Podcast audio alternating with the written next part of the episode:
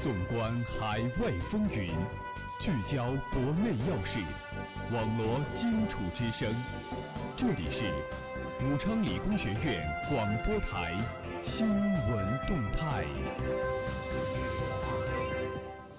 各位听众朋友们，大家中午好，这里是梅南之声广播台，在每天中午为您准时播出的新闻动态栏目，我是主持人段慧欣，我是主持人王成。历史上今天，一九五六年四月二十五号，毛泽东在中共中央政治局扩大会议上做论十大关系的报告。报告是以苏联的经验为借鉴，提出探索适合我国国情的社会主义建设道路的任务。下面就今天的新闻三百秒。新闻三百秒，快速听世界。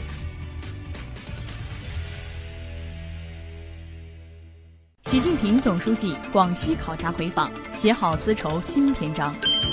李克强，一个国家养成全民阅读习惯非常重要。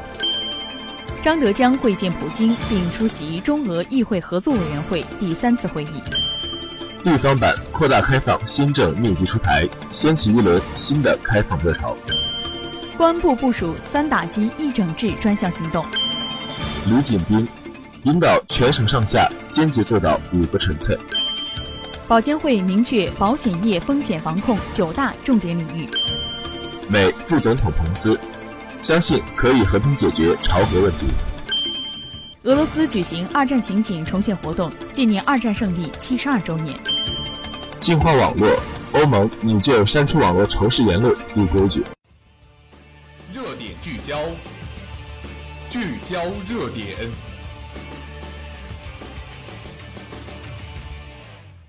首先，让我们来共同关注国际新闻。美副总统彭斯表示，相信可以和平解决朝核问题。美国副总统麦克彭斯二十二日说，美国卡尔文森号航空母舰打击群定于本月底驶抵朝鲜半岛海域。他同时表示，相信朝核问题可和平解决。美国及亚太盟国近来加强了对朝鲜的军事和外交压力，朝鲜方面同样抱以强硬态度。朝鲜半岛紧张局势加剧。本月初，美国军方称，卡尔文森号航空打击群将改变原计划，从新加坡北上前往朝鲜半岛海域，而不是南下前往澳大利亚。美国总统唐纳德·特朗普也称，美方派遣了一支无敌舰队。然而，美国海军十五日公布的信息显示。卡尔文森号航母穿过苏门答腊岛和爪哇岛之间的伊他海峡，与前往朝鲜半岛海域的说法南辕北辙，闹出乌龙。美军太平洋司令部十八日称，卡尔文森号驶向相反方向，是与澳大利亚军方举行联合军演，军演日程比原计划有所缩短。目前，卡尔文森号航母打击群正驶往朝鲜半岛海域。彭斯二十二日在亚洲之行最后一站澳大利亚说。卡尔文森号航母打击群预计本月底前驶抵朝鲜半岛以东海域。美国加强在朝鲜半岛附近军力，引发外界对爆发战争的忧虑。彭斯当天则表示：“我们的确相信有可能以和平方式达成朝鲜半岛无核化的历史性目标。”下面让我们来共同关注国内新闻。王毅谈朝核问题。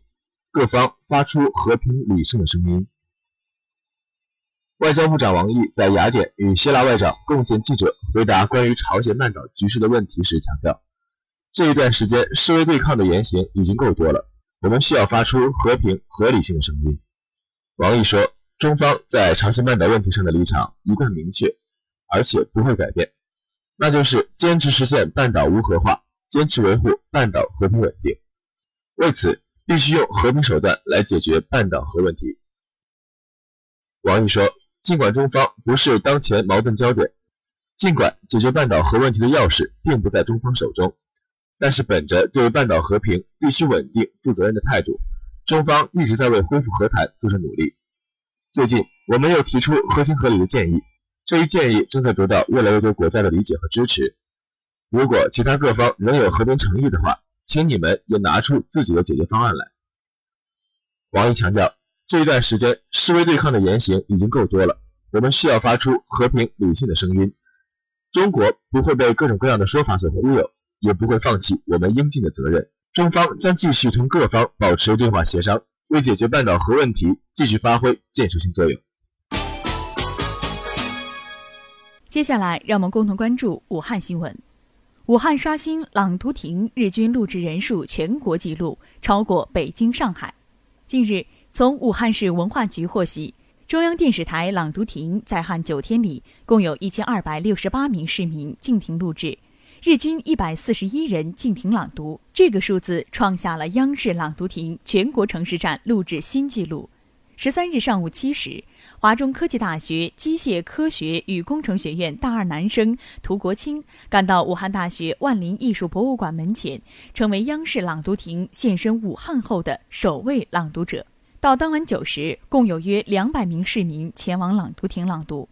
央视朗读者外拍组有关负责人告诉记者。武汉人对朗诵的热情让我们感到意外。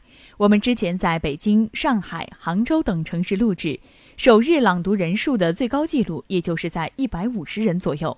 随后，央视朗读亭又走进汤湖图书馆、东湖绿道、西北湖广场等处，在九天时间里，武汉的学生、企业白领、医护人员、教授等共计一千二百六十八人排着长队进庭朗读。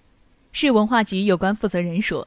这段时间还有很多企业、学校等与我们联系，希望朗读亭也能去他们那儿停留哪怕一天。但由于央视外拍组行程早有安排，最后未能成行。一座小小的朗读亭就掀起了武汉全民阅读的热潮，这说明武汉这座城市确实有很深的人文底蕴，即使与北京、上海、广州等城市相比，也毫不逊色。节目的最后，让我们来共同关注武汉市今明两天的天气情况。今天周二，最高温度十九摄氏度，最低温度十三摄氏度，中雨转小雨。明天周三，最高温度十九摄氏度，最低温度十一摄氏度，小雨转阴。以上就是本期新闻动态的全部内容。主持人王成、段慧欣，感谢你的收听，我们下期节目再见。